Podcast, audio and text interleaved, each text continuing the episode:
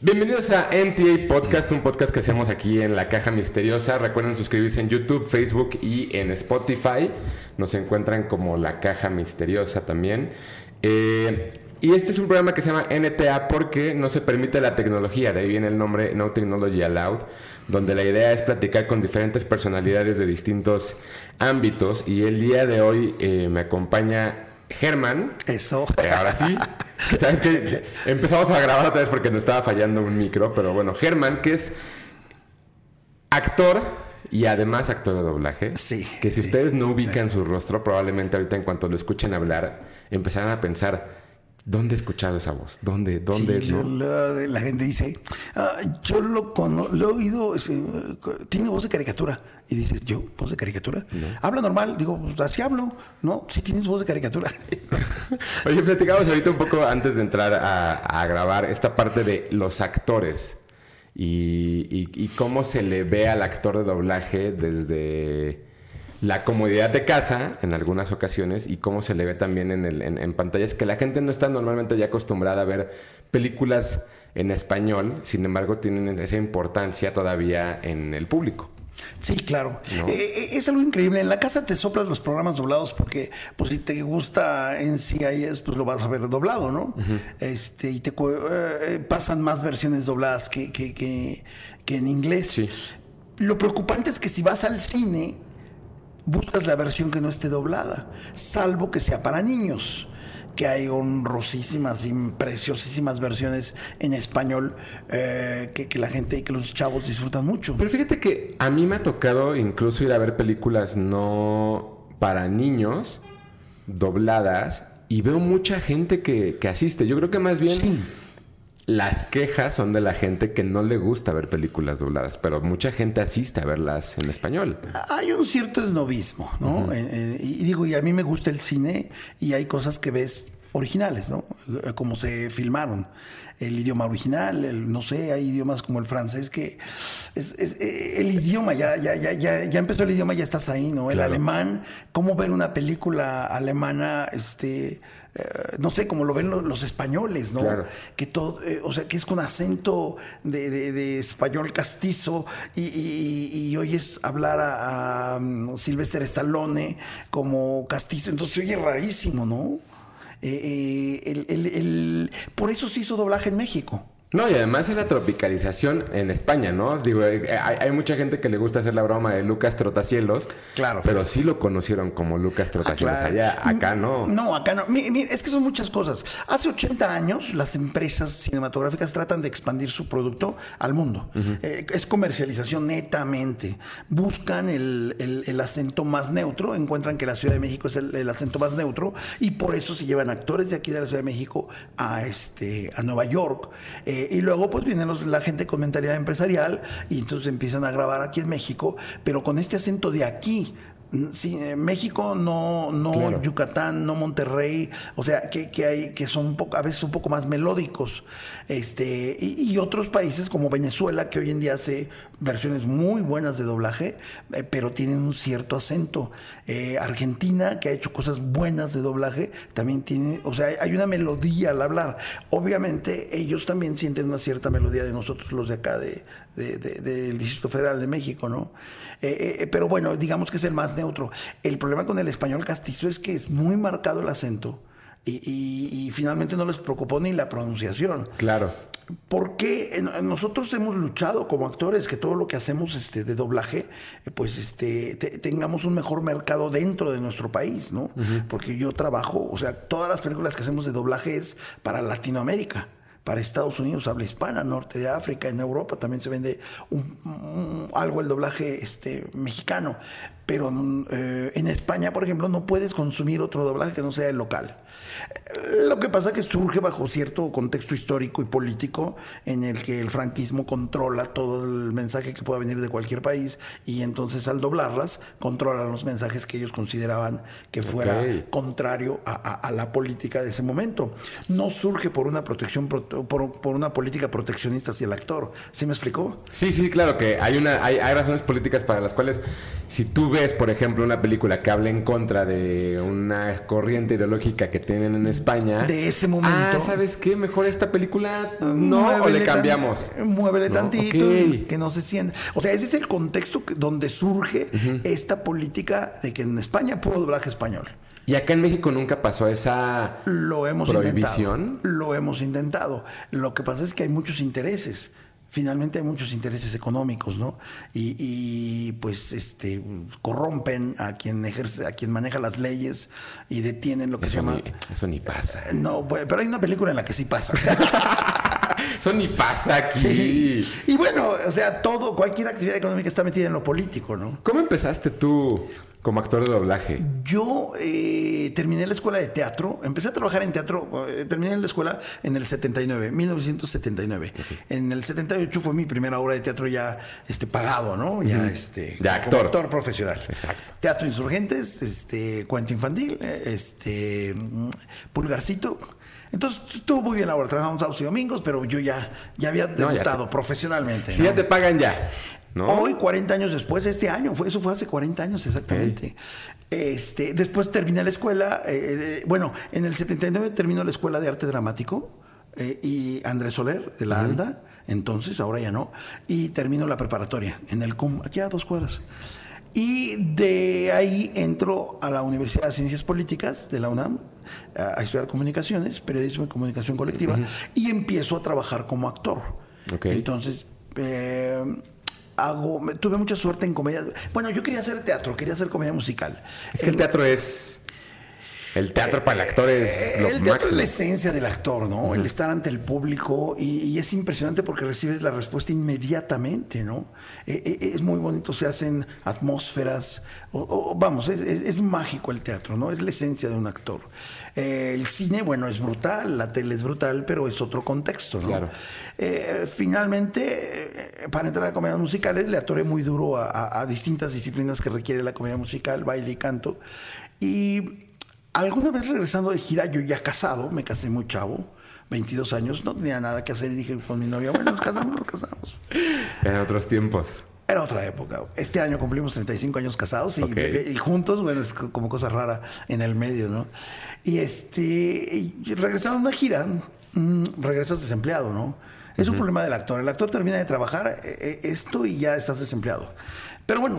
Que no puedes buscar otras cosas porque tienes que dedicarte a lo que estás haciendo. Vas ligando, vas ligando, vas viendo cómo, cómo vas negociando tu, tu, vida, ¿no? Pero vas, vas aprendiendo. Eh, regresando de una gira, mi esposa me dijo, oye, el doblaje es opción, ¿eh? Porque si no está cada vez está más complicado. Y era cierto. Yo le agradezco mucho a mi esposa porque tuvo mucha visión. Ella, ella también es, actriz, también. sí los dos terminamos en, la escuela en 79 y empezamos a, asistir a doblaje. El doblaje cuando yo llego me tocó un poquito de, conocer a grandes estrellas. Cuando el doblaje se hace se empieza a hacer en México llaman actores de tele actores de cine actores de la radio. Ah, la, época de la radio en los años 30, 40 fue maravillosa en este país. Y, entonces con ellos empiezan a formar el grupo de actores de doblaje. Todos, todos eran actores, o de teatro, te digo, de cine, o de.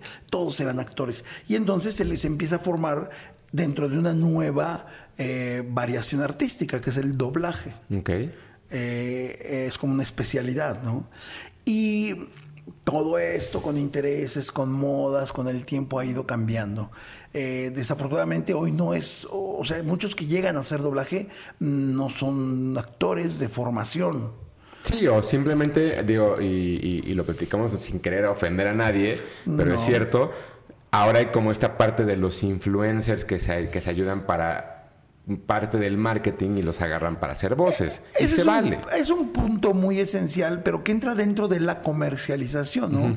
Nosotros le decíamos antes al Star Talent, que eran los actores de nombre que nunca habían hecho doblaje y llegaban a hacer doblaje. El influencer, pues es otra, otra variación del mundo moderno claro. de, hoy en día. El, youtuber, eh, son, gente de hoy en día. Este, y entran dentro de una comercialización. Las tortugas ninja es como un ejemplo hace tres años, ¿no? Sí. meten gente que, que, que, que, en la vida había, o sea, que no son actores pero son influencers. Yo acabo de dirigir unas cosas en una empresa que se llama Lola. Ellos se dedican principalmente a videojuegos, también hacen doblaje.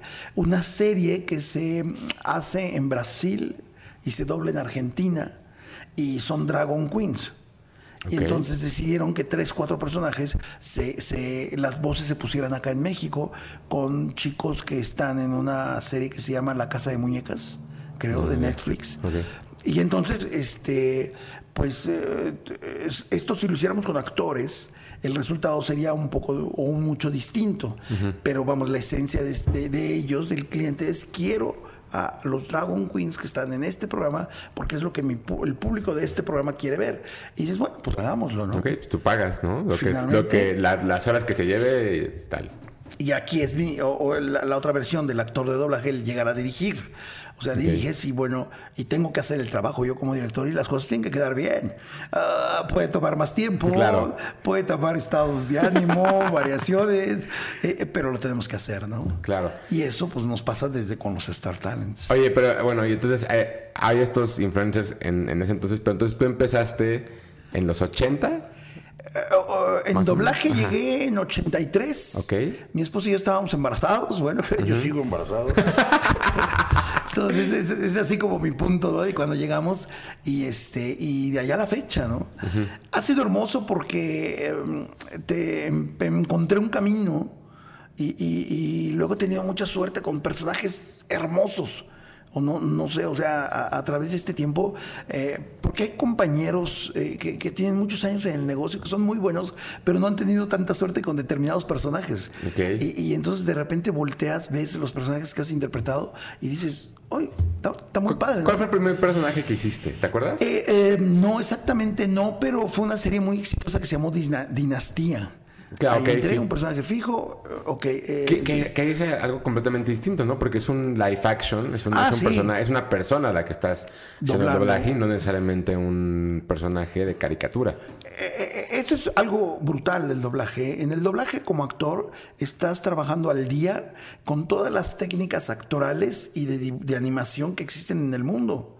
O sea, nosotros doblamos una película y antes de que salga al cine, a, que todo el mundo la vea, nosotros ya la estudiamos, ya la vimos, ya la, analizamos y pues o, puede ser live action o pueden ser este influencers o pueden ser este animaciones de, dibujos, de, computadora, de plastilina.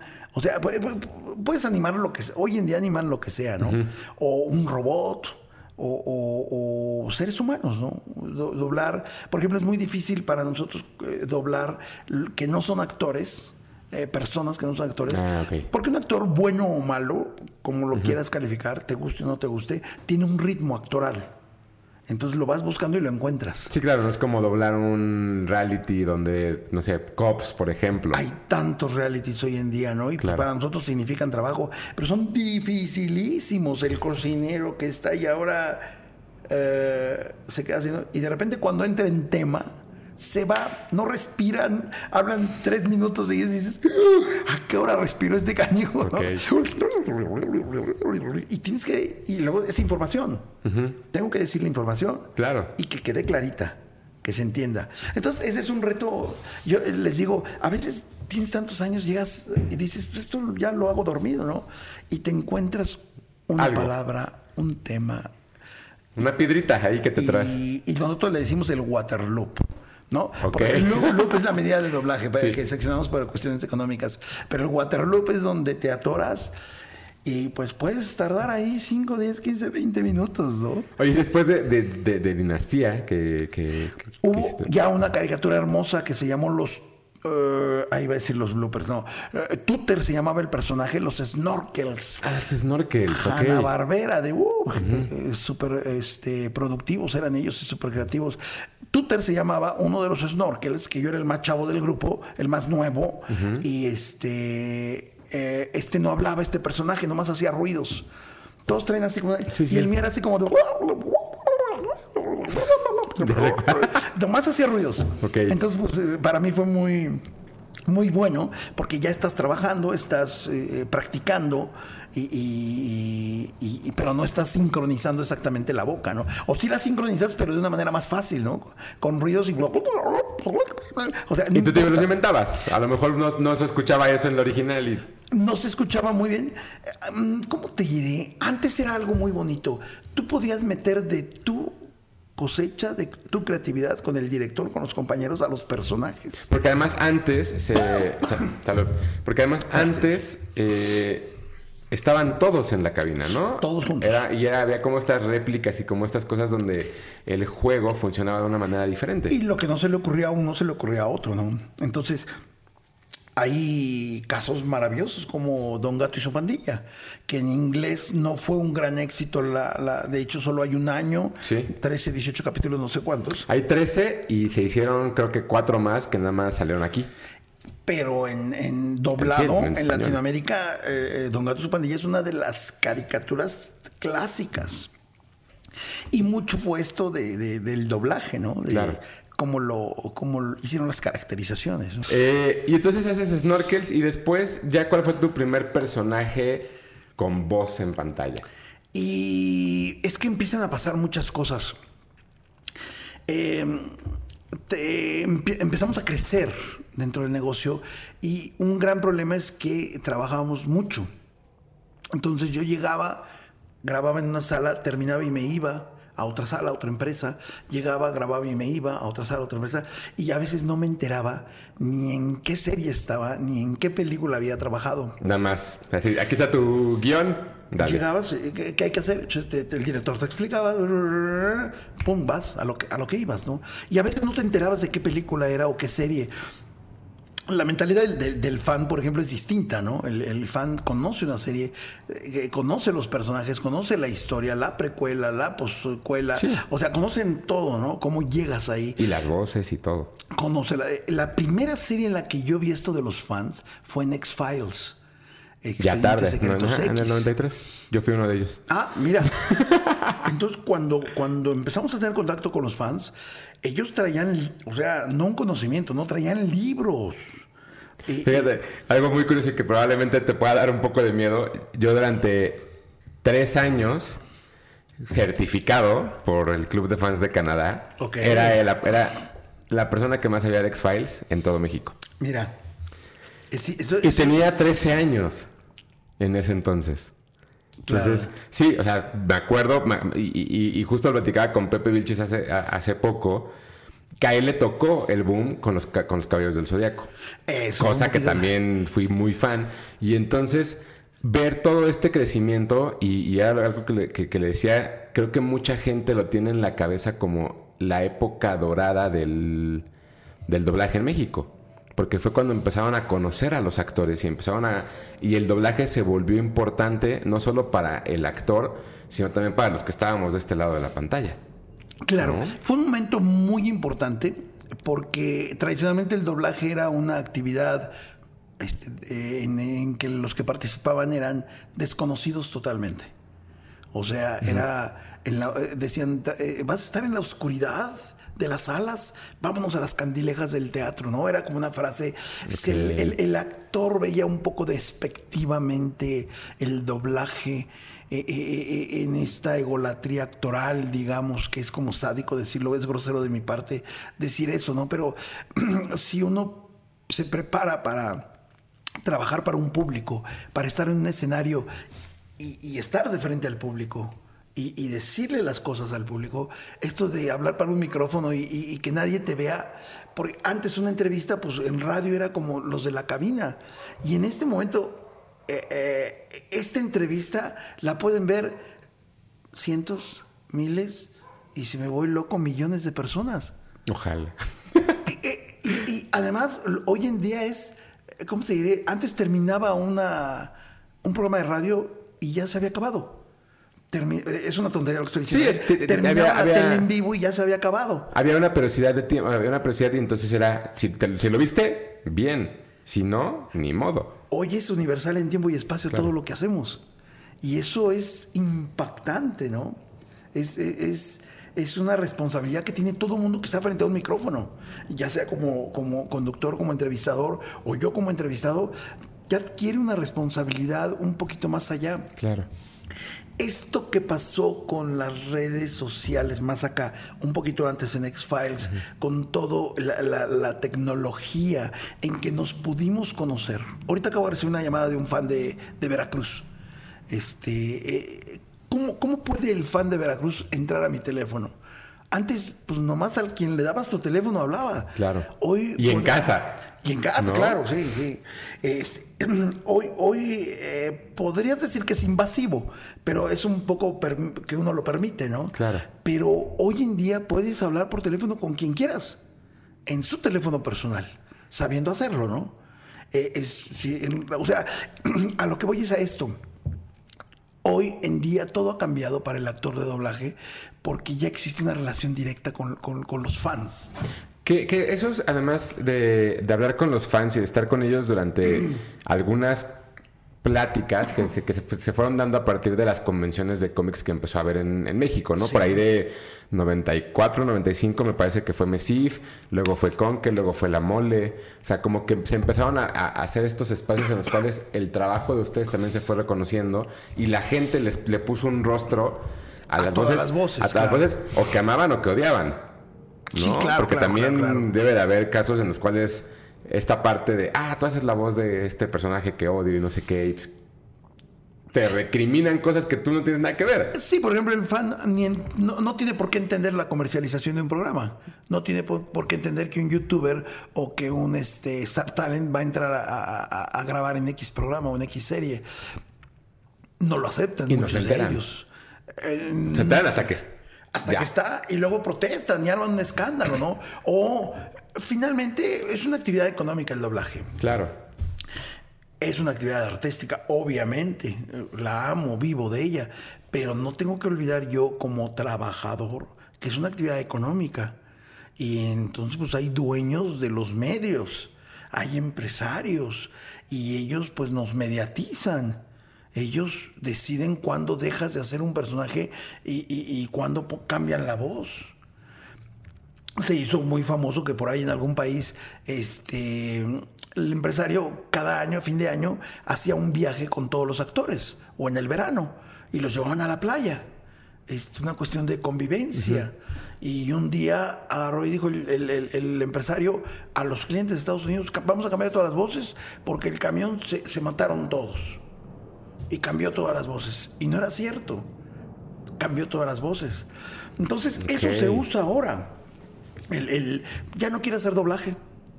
Ya, este... No, no contestó. Murió, no contestó. Anda de viaje, que no le interesa. Y entonces, pues finalmente son ardides de los empresarios, ¿no? Claro, digo, uno de los casos que, co- como en ese estilo, creo que fue Los Simpson, ¿no? Que durante mucho tiempo llevaban cierto ritmo las voces, de pronto cambian. 10 años. Ajá, 10 años y de pronto cambian y ahora todos los que veíamos Los Simpson ya no los queremos ver porque no están las voces, ya no se nos hace gracioso porque no son las mismas, pero también sucede que los mismos, que, que- que- que los mismos actores toman esta parte de decir, "Pues yo soy el personaje y no es cierto.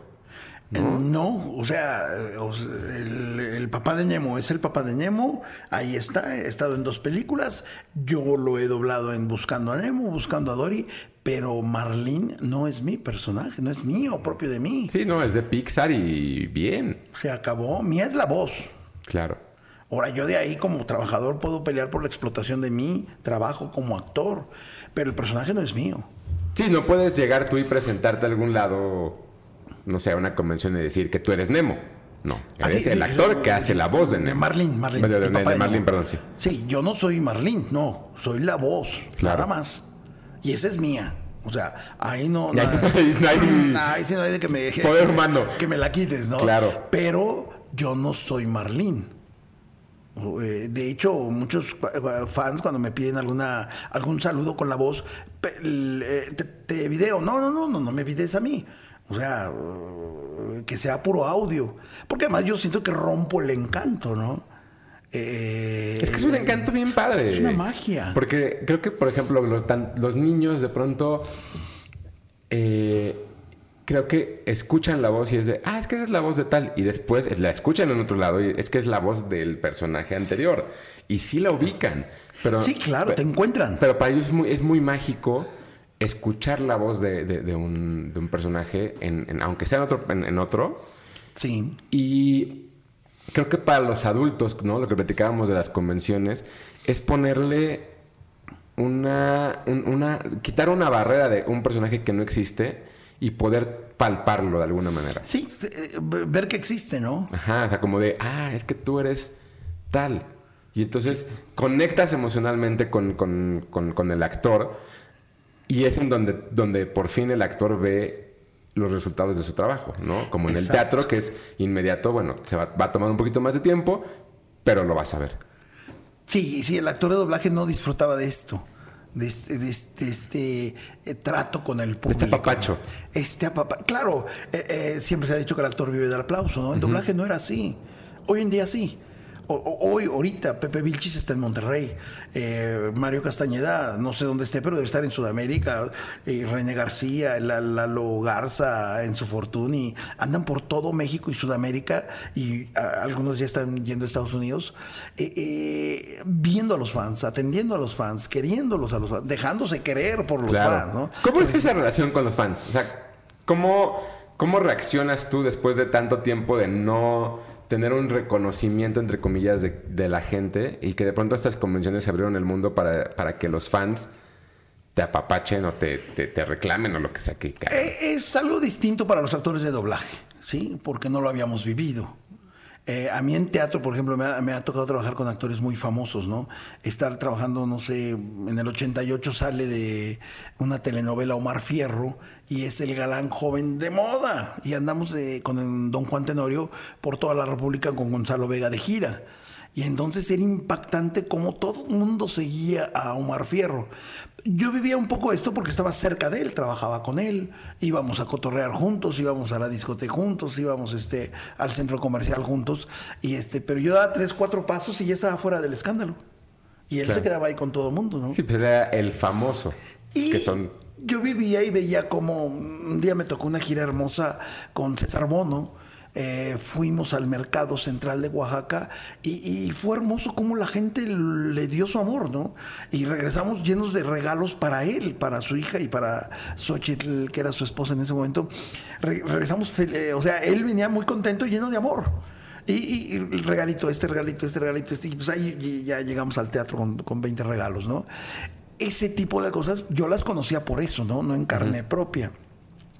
Ahora en doblaje, que es muy bonito cuando llegas a una convención y pues te encuentras mil, dos mil, tres mil personas que te conocen, que conocen tu trabajo, que les gusta tu trabajo.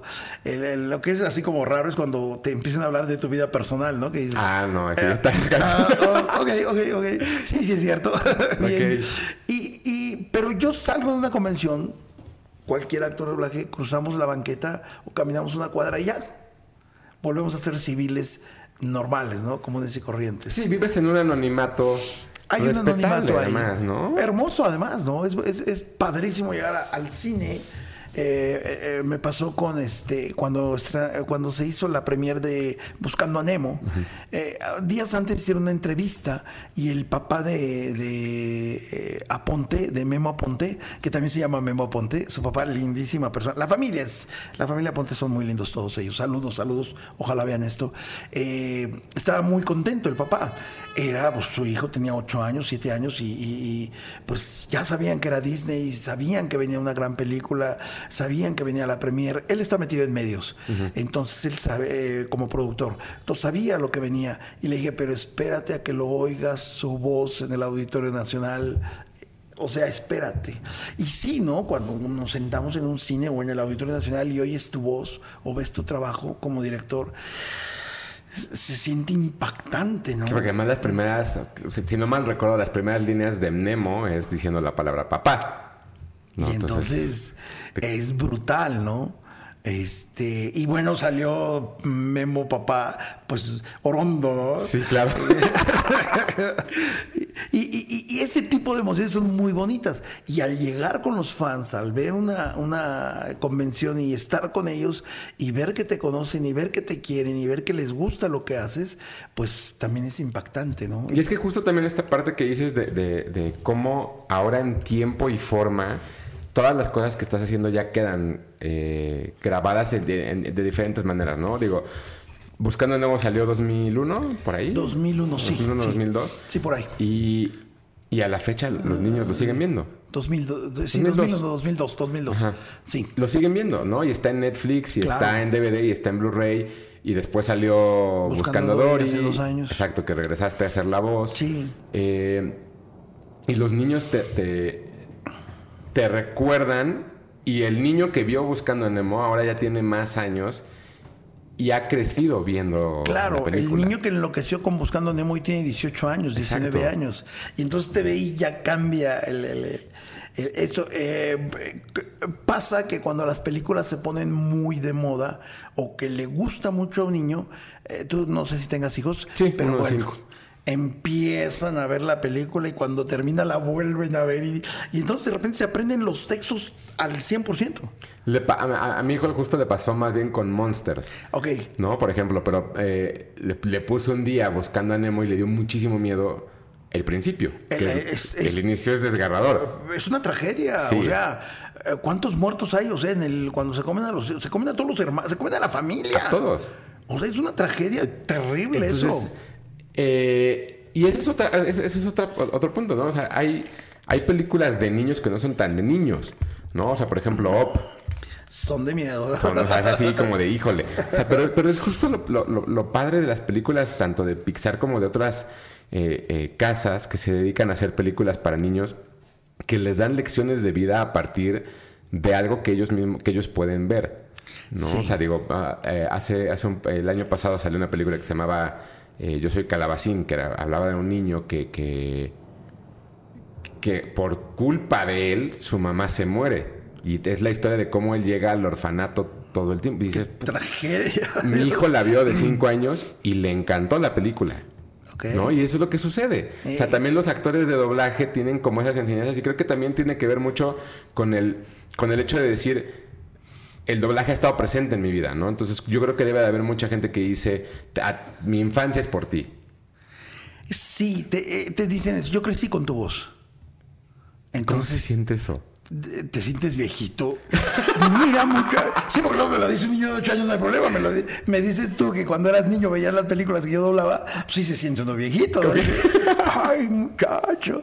Sí, no, pero. No, pues es la vida. Y es hermosísimo, ¿eh? Es hermosísimo cuando te encuentras matrimonios, de- de- de- cuates de 40 años con sus hijos y te dicen y le dicen mira cuando yo era niño él hacía este perdón y dices ok Y él dijo, chido "Ah".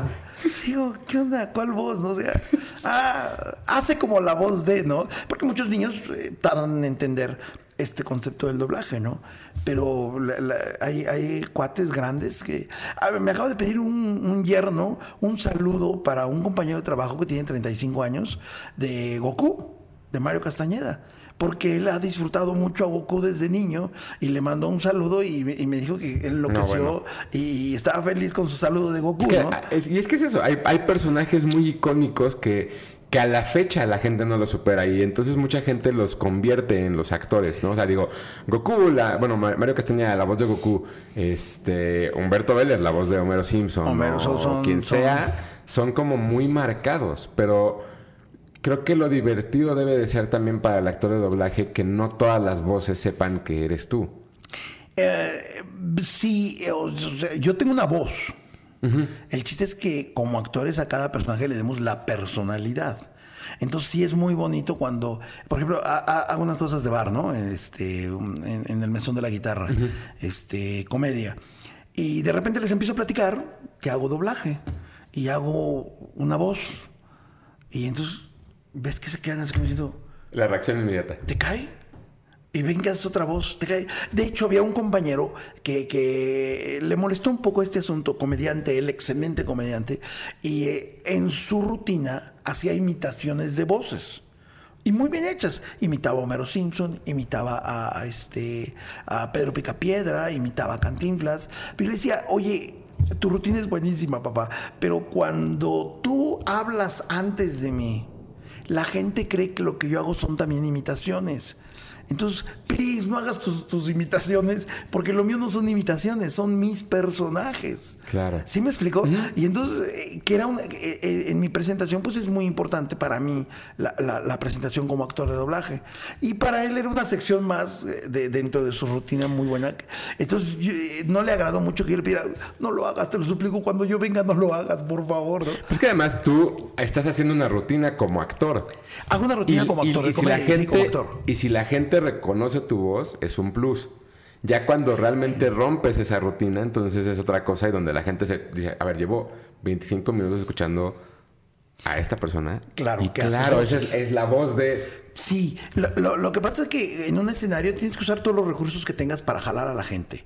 El teatro es maravilloso, pero el bar es como más complicado. O sea, en el bar, eh, en el teatro la respuesta es inmediata. En el bar es antes que inmediata. Y además motivada a la gente muchas veces. ¿Cómo que antes que inmediata? Eh, sí, porque tú no acabas de decir un chiste y lo, termina la gente. O, sea, tan se hacen parte por el alcohol o por lo que sea. Por lo que quieras. Ok. Entonces te ganan la respuesta o te contestan. Y entonces le contestas. Y otro te dice una cosa. Eh, me gusta todos los deportes, pero desde niño le he ido al fútbol en el, al América. Cuando yo le digo al público en el bar que le voy a la América, tengo que estar a las vivas con las respuestas. Porque la reacción es inmediata, sobre todo para el son, equipo. son saludos para mi mamá, lo primero, ¿no? No, y te gusta el fútbol, pero no sabes de. Eh, sé algo de fútbol y todo, pero de. Ah, porque. Ah, ya ves. ¡Cálmate! Eso le tengo que decir al público. Entonces, eh, eh, en esto el bar es muy interesante, que es muy rápida la respuesta y tienes que estar a las vivas. Entonces, para cuando yo llego al bar, una de los de las cosas que uso para que me oigan, para que me acepten, para que me pongan atención, es decir, les hago doblaje. Y entonces ya me prestan atención y ya después hago mi rutina, ¿no? Claro. Ya les empiezo a hablar que de política, que de esto, de la esposa, la suegra, o sea, lo que hace la que lo que hacemos en comedia, ¿no? Y ahí ya la gente conectará contigo como actor, digo, no sé si, si así funcione, o con, por ejemplo, con Marlene platicando algo de la suegra. Eh, no, no precisamente hago eso. No, no, no. O no, sea, no, no. O sea, como que la gente lo pueda relacionar. Pero ya tolera, ¿no? O sea, ya es como, ah, ya, ya, sé quién es. Y ahora a ver, a ver qué nos vas a decir, ¿no? Entonces es como una manera de abrir la puerta. Ok. Eh, me ha servido muchísimo porque, ah, así como decíamos que hay gente que no le gusta ver este cine doblado, el doblaje forma parte de la vida de todos finalmente pues nuestras voces han estado, aunque al encender la tele o encender el radio o ir al cine, de, de una u otra manera hemos estado involucrados, ¿no? Y entonces ahí es donde formas parte de, la información este, de diversión de casi todas las personas. Claro, de la cultura pop. Oye, pues y además, ¿qué, ¿cuál ha sido el personaje más bien que, que, que te ha gustado más hacer? O sea, que tú dices, este es mi personaje favorito. Claro. No quiere decir que sea lo mejor, pero por alguna razón. Ay, es que cada personaje tiene, tiene algo, ¿no? Eh, Toy Story 2. El juguetero, Al, el juguetero, el hombre pollo. Eh, fue muy difícil porque tiene muchos estados de ánimo y está muy contento y está muy triste y llora porque no lo puede vender y, y, está desesperado. O sea, y, de repente doblar eso es como complicadísimo, ¿no? Muy divertido. Eh, hay retos. Eh, vino este el, el, el, Camino Secreto, la Ciudad Secreta, en donde Steven Tyler hizo un personaje. Entonces, este, doblar el, personaje y luego canta un pedacito de una canción y entonces la dejas en original. A ver, vamos a hacer la versión española, a ver si entra, ¿no? Este, pero es Steven Tyler. Gracias a Dios, hoy, hoy en día Steven Tyler, bueno, eso lo grabamos hace como cuatro años, pues eh, por la misma edad, es más estilo. Y entonces, pues ya, ya le puedes pegar al estilo, ¿no? No a la calidad del señor como cantante. Entonces, se quedó, o sea, cuando llego al cine y veo la versión de, de la película con la voz en español, dices, qué chido. Eso y eso ya es decisión del director, si la deja o no. El cliente. O sea, el, director, la, la, la, empresa aquí en México se graba y se manda la propuesta, ¿no? Ya. y ya el cliente decide si sí o si no se usa, ¿no? El que la hayan usado, pues es, es verdaderamente un, triunfo. en muchas películas donde hay cantantes, usan cantantes. Entonces, hay actores este, que tienen muy buen este, desarrollo eh, como cantantes. Eh, Humberto Vélez, por ejemplo, ha cantado en varios personajes. Sí, igual Pepe, ¿no? Pepe Vilches canta, entonces ha cantado varios personajes. Dan Osorio ha cantado varios personajes. Entonces, es depende, ¿no? a mí me tocó que, que esa par, ese rock, este cantante de rock, Steven, este, hoy en día es más estilo, entonces pues le puedes, te puedes acercar un poco más, ¿no? Y, quedó, quedó mi voz y eso para mí es un, orgullo. Al momento de hacerlo es una responsabilidad brutal. Porque además lo conoces, o sea, sabes Sí, ¿no? Y es un monstruo para ti. Hay este series que no todo mundo ve, pero tienen mucho público. Coraje, el perro cobarde. Claro. Tiene muchísimo público, pero no es para todos. Y, Don Justo Bolsa, pues es un, personaje que muchos, mucha gente conoce, ¿no? Entonces cuando en el bar les digo, o en, alguna convención, todo, cállate, perro estúpido. Entonces digo, oh, güey, no, si les gusta. Ok. O Elmer Gruñón eh, eh, mucha gente. La nueva versión. El, de Space Jam hasta hace tres años. Y antes, pues, este, todos los abuelos, y los que tengan más años de, mi edad, yo tengo 57 años, todos sabemos quién es Elmer Gruñón. Después por ahí como que Warner eh, tapó un poco a esos personajes, ¿no? Pero este, son personajes muy conocidos, ¿no? Entonces, doblar ese tipo de personajes es algo, es un orgullo una responsabilidad y son muy difíciles, ¿no? Eh, personajes como Nemo, eh, Marlene, de, bueno, de Buscando a Nemo, el personaje Marlene, eh, cuando estás doblando esas películas, ya sabes que, son películas que, van a marcar época. en especial esta película, cuando estábamos viendo, el hecho de que Disney haya regresado a sus películas sin monstruos, sin extraterrestres, sin explosiones, que fue buscando a Nemo, fue así como que eh, al momento de estarla viendo, eh, doblándola, decíamos, esto va a ser un guamazo, va a ser un golpazo tremendo. Con cuánta anticipación de que una película sale, hacen el, el doblaje. Ese es un lío. Antes se hacían con mucho tiempo. Hoy en día, por todo esto de la piratería, este, pues son intereses económicos muy fuertes, se dobla muy cerca. O sea, la doblamos, que te diré, cuatro semanas, terminamos de doblarla cuatro semanas antes del estreno. Ya nada más para cortar, pegar y... Ya nomás cortan, pegan, limpian, juntan, se multiplica y se manda a todos los países. Todavía hasta hace cuatro o cinco años tenía el error, este, algunas empresas, de primero estrenar en Estados Unidos donde tienen territorios donde la estrenaban en español, como Puerto Rico, y luego la sacaban una o dos semanas después al mundo. Pero cuando llegaba aquí a México ya teníamos la versión pirata en, todos lados. Ya, estaba en el tianguis. Ya estaba en el tianguis. Entonces, hoy en día se estrena a nivel mundial en este, el mismo día en todos los idiomas, ¿no? Hay películas que se graban en 70 versiones, 70 idiomas distintos. Entonces es una superorganización brutal. Oye, una vez em, que, que, termina, o bueno, más bien que, estrenan la película, ¿te gusta ir a verla? ¿Al cine? ¿O no te gusta ver tu trabajo? No, sí, sí, sí. Y ya aprendí a, a no pelearme con mi yo crítico un problema del artista, del actor, del, este, actor de doblaje, del actor de, teatro, no, porque no te estás viendo. El decir, es ser excesivamente crítico con tu trabajo y decir, mm, pues no estuvo muy bien, no, no, yo creo que no funciona. No, eh, eh, hay un momento en el que debemos aprender a disfrutar este, ya, ya, ya, lo sufre uno de momento, ¿no? O sea, es como, ah, pero también hay cosas hermosas y debemos disfrutarlas. Sí, como el hecho de, estar en la sala. El hecho de estar ahí. Y, la gente, tú sabes qué va a pasar, pero las reacciones. son tus amigos y hacemos este. Eh, han cambiado, todo ha cambiado en el mundo, todo ha cambiado. Antes, pues hacían premiers, como te digo, en el Auditorio Nacional y nos invitaban, íbamos. Este, hoy en día ya ni nos invitan. entonces, lo que hemos hecho un grupo de compañeros, Carla Falcón ha, hecho una gran actividad en esto, es, eh, y también este Gaby Cárdenas, pues rentan una sala y hablan con los con los dueños de Cinemex o de la empresa que sea y les dice pues somos actores necesitamos una, una función privada. Privada en el sentido en que, que nos venden solo los boletos a nosotros, ¿no? Claro. Y te dicen, bueno, este, tienes que comprar 100 boletos. Ah, va, órale, Sí. pues. Y pues le hablan y pues ni modo, pagamos nuestros pesitos por, por ver, por entrar juntos. Y con la ¿no? familia y Con todos, nuestros- Sí, ¿no? voy con mi esposa, con mis hijas, mis nietos, mis yernos. eh, Y, este, y todos pues vamos y llenamos el cine y somos puros cuates. Antes esto no lo daban las empresas, ahora ya no quieren. Por ahí de repente hay algunos empresarios que sí, sí, este, los hermanos Grande, el señor Eduardo Lo han hecho y, y- y nos, nos dan este pequeño, este, ¿qué- ¿cómo se dice? Palmadita. Sí, no, pues los consienten también. ¿Qué debe ser? No, ¿Qué es porque, bonito? porque creo que debe ser importante para las empresas. No sé si hay algunas distribuidoras que nos, que nos vean. Digo, tenemos varios conocidos ahí que pues deben de apapachar, yo creo que también a la gente a su talento. Porque Sí. es la muestra también de decir, hiciste un muy buen trabajo y aquí está tu recompensa, aunque sea unas palomitas y refresco gratis, se vale, ¿no? Porque también creo que, que- creo que es importante para ustedes sentir que el trabajo que están haciendo es reconocido.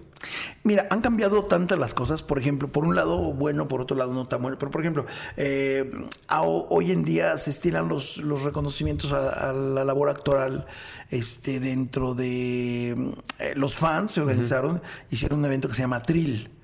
Este, bueno, las convenciones reciben a los actores. Eh, aplauso, creo que se llama un, un- un evento que hacen este, una fundación Rafael Banquels, este, de la señora Silvia Pinal. No me acuerdo si es aplauso. Bueno, acaba de pasar hace poco. Este, hacen un evento cada año y premian lo mejor del cine, lo mejor de la tele.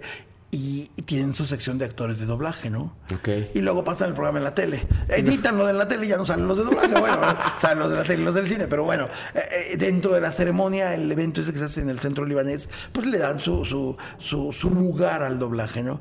Um, el doblaje es. eh, hoy en día estamos luchando porque tenga incluso un reconocimiento legal ante las autoridades. Porque es una actividad económica fuerte. eh, pero si tú ves la ley federal de radio y televisión, no existe la palabra doblaje.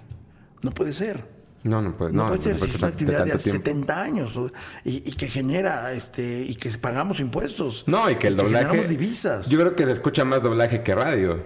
Ahora. ¿Me, me explico? Entonces no puede ser que, que una ley tan importante no exista.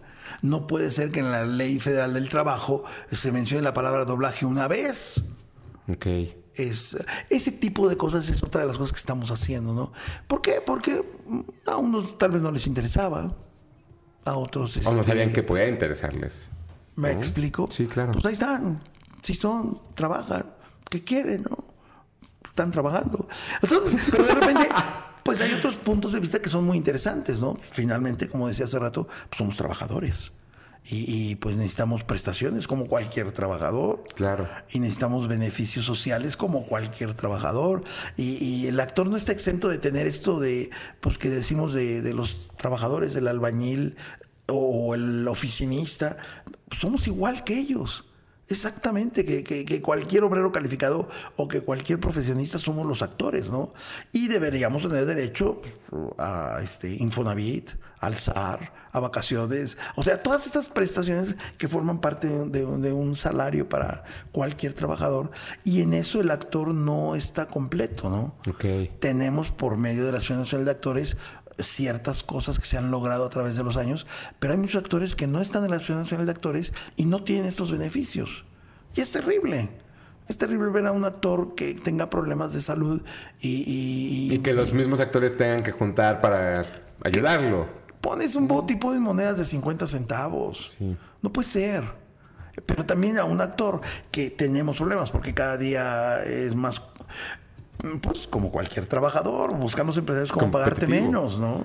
Buscan cómo ahorrarse la lana. No, y también se vuelve competitivo. Digo, o sea, tú o, o- o la mayoría de ustedes, muchos empezaron hace cuánto tiempo, ¿no? Tú nos dices que desde los 80. Ahorita debe de venir una nueva generación de gente que debe estar haciendo Y, cosas y, y hay trucos, ¿no? O sea, hay, hay trucos como este video que nos llegó por WhatsApp a todos, ¿no? ¿Cómo puede ser que la empresa más grande de taxis a nivel mundial no tenga un solo taxi? Entonces, ¿cómo puede ser que haya empresas de doblaje que trabajen sin actores? Claro. Y dices, a ver, espérame, espérame. O sea, eh, cosas raras, pero vamos, no es solo de doblaje, no es solo de los taxis. Tienes de todos. Airbnb le ha causado problemas a todas las empresas hoteleras. O sea, y- y- es una cuestión económica mundial, es un, es un mundo que está cambiando, ¿no? Entonces, uh, como cualquier ser humano, pues sufrimos. Y como trabajadores, pues obviamente vemos nuestros intereses este, cada día más en riesgo. Y, y, finalmente, pues así es. hay, que hay, que, hay que estar eh, al pendiente de todo esto y tratando de hacer actividades para que estemos mejor todos, ¿no? Eh, como seres humanos en la ciudad. O sea, no puede ser tantos baches que hay en esta ciudad. Muchísimo. No, yo no lo sufre. Justo platicábamos porque, porque Germán viene en, moto. En bici. Yo, yo, en bici. Entonces también justo platicábamos como la, la, la diferencia entre los distintos transportes, ¿no? Y que, pues, o sea, hay que aprender a moverse en la ciudad de una manera diferente porque tampoco es que todos queramos usar el carro. No. Y hay opciones para todos. Pero lo de los baches es tremendo. Sí. O sea, afecta a camiones, afecta a autos, a motocicletas. Afecta a peatones, a ciclistas, a peatones. Cruzar la calle que te tropieces y... Claro. No, puede ser. Y bueno, son problemas, es política, o sea, son mil cosas, ¿no? A mí me encanta la política, me encanta este, los deportes, me encanta todo, pero lo que me encanta es vivir. Y vivir bien. Y vivir al día, ¿no? Y, ver lo que está pasando hoy. Acabo de ver un cuate que me dice, no, yo no veo noticieros porque yo no quiero ensuciarme. Tienes razón, no hay que ver noticieros porque ensucian, empuercan el alma. Pero finalmente tienes que estar al día de lo que está pasando.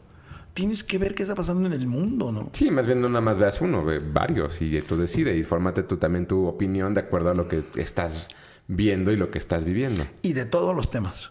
Sí a mí no me interesa mucho que se vaya a casar próximamente alguien en la familia real de Inglaterra. No me interesa realmente.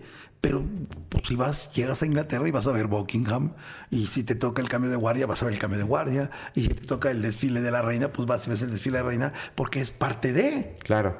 De, Londres, ¿no? De, del Reino Unido. Y entonces, pues sí, a mí no me interesa, pero pues vas.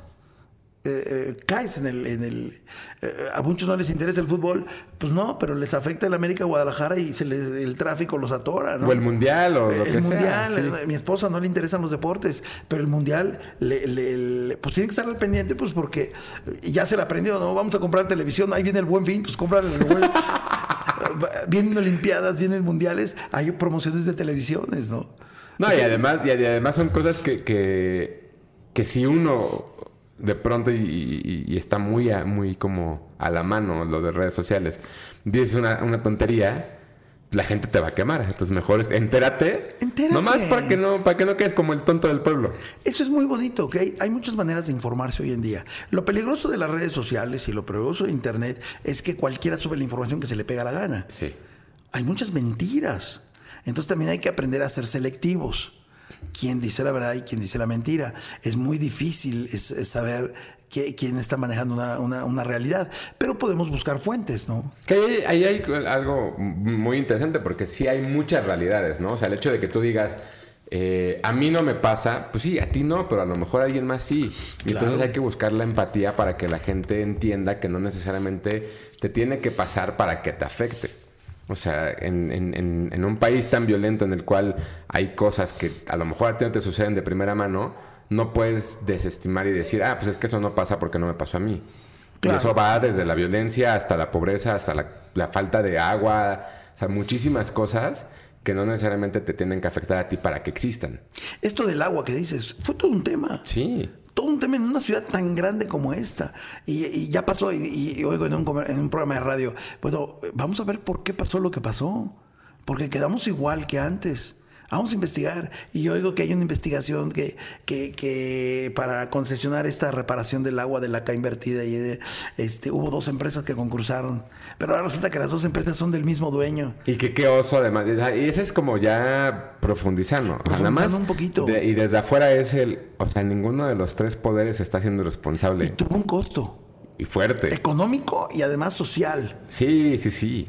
Sí, porque además, o sea, digo, yo, a, mí me tocó salir a una, a una boda ese fin de semana. Digo, o sea, me fui el sábado, recé el domingo. Pero la, la, cola del regreso era impresionante. Toda la gente que huyó por no querer. Y aún así, todo lo que se ahorraron, se lo gastaron en gasolina. ¿Me explico? O sea, hubo gente que se salió de la ciudad para no sufrir la falta de agua.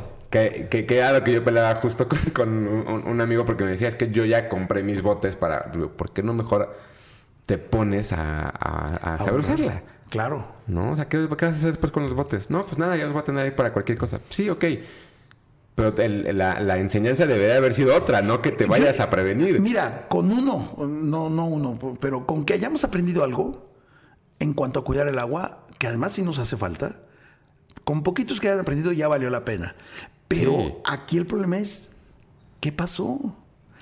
Yo, yo lo hablo mucho eh, en, en- en todo esto, es de que estamos padeciendo una política de miedo, ¿no? Entonces nos asustaron, como en el sexenio de Fox, nos asustaron con la influenza. Ese fue 2007, ¿no? Eh, ¿Ya fue Calderón? Según yo fue Calderón. Eh, Bueno, eh, sí, sí, sí. En algún momento nos, nos asustaron con la influenza y pararon la ciudad dos días activos. Que no había nada. Y entonces, o sea, fue un gran golpe económico. Cuando empiezas a investigar por qué fue y descubres que hubo otras razones, entonces dices, espérame, espérame, esto es política de miedo. Y ahorita nos están asustando, ¿no? ¿Qué dijeron antes de las elecciones últimas? Que íbamos a hacer Venezuela, que este, nos íbamos a quedar sin esto. Y aquí estamos. Pero siguen asustándonos. Sí, O sea, la gente, yo, la gente que dijo que se iba a ir del país nos ha ido. Yo estoy esperando que el primero de diciembre se largue, ¿no? No, y ahí sí es una cosa No, más claro como, no. como de, bueno, a ver, ok, ya ganó uno, perdió el otro, lo que sea, pues vamos a seguir juntos de todas formas. Y si son ladrones, pues sí, todos son ladrones, ok. Pero no podemos estarnos atacando entre nosotros nada más porque votamos o no votamos Algo alguien. tenemos que hacer, tenemos que vivir y mejorar cada día. Eh, eh, Esto de que tienes que mejorar tú, empezar tú, pues sí, no tires basura tú. Levanta la caca de tu perro tú. Tú, sí, claro. No te pases el responsable. semáforo tú. Hazte responsable. Respete en el metro la rayita amarilla. Y en la calle el de peatón. Y fórmate. Respeta los ciclistas. Sí. Son una amenaza. Son una amenaza. Sí, no todos. Es- No, no, no, no, no, no, O sea, no, y es que ahí es donde viene. sí. Hay sea, micro eh, cuates que manejan microbús que son muy responsables. Hay taxistas muy responsables. Pero hay muchos cuates que andan en bicicleta arriba de la banqueta, abajo de la banqueta, en sentido contrario. En reforma te los encuentras en los tres carriles principales. Cuando tienen su carril. Tienen su carril Sí. para allá y para acá. Entonces. eh, Sí, no, y los motociclistas hay muchos que van y se van hay muchos metiendo. irresponsables sí. y agarras y pum, te trepas a la banqueta y, y eh, oye, espérame, le avientan, los peatones se te avientan. Traigas coche, bicicleta o motocicleta, los peatones O se sea, te avientan. también, ¿no? Y dices, espérame, o sea, estamos padeciendo una lucha todos contra todos. Entonces, mejoremos todos. Empecemos por nosotros, ¿no?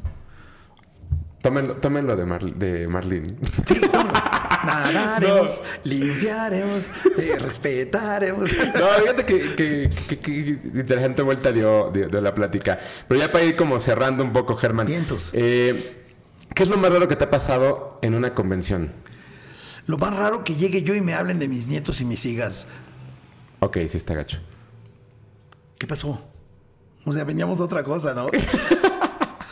pues sería eso nada más, o sea, así de como extraño. ¿Y lo, y lo más bonito que te ha pasado? Pues que llegues y te saluden por, o sea, que sepan quién eres, que se, oye, usted en tal capítulo dijo tal cosa, que es así como que dices, "Mm, no me acuerdo, Este, eh, que sepan que hiciste tal cual, pero, eh, oiga, usted hizo fulano, sultano, fulano". Es impresionante, ¿no? Que me hablen que doblé este, los motorratones modo, el personaje modo de los motorratones de Marte que hicimos hace 25 años.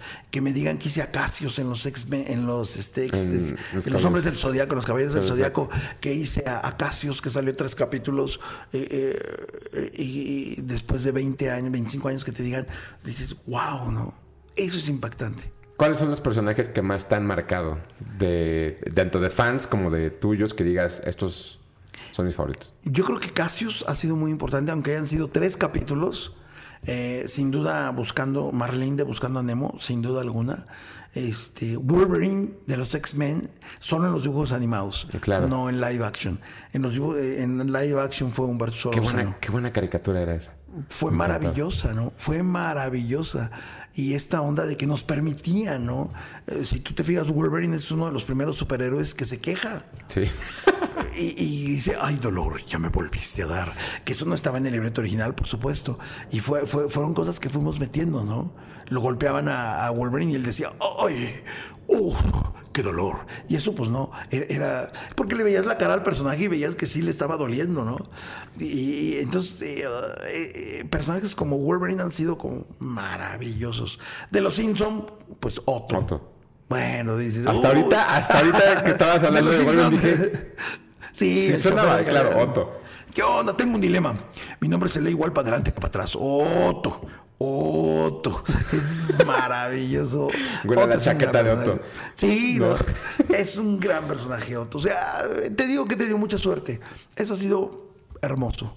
Este, mm, no, creo que son los como así.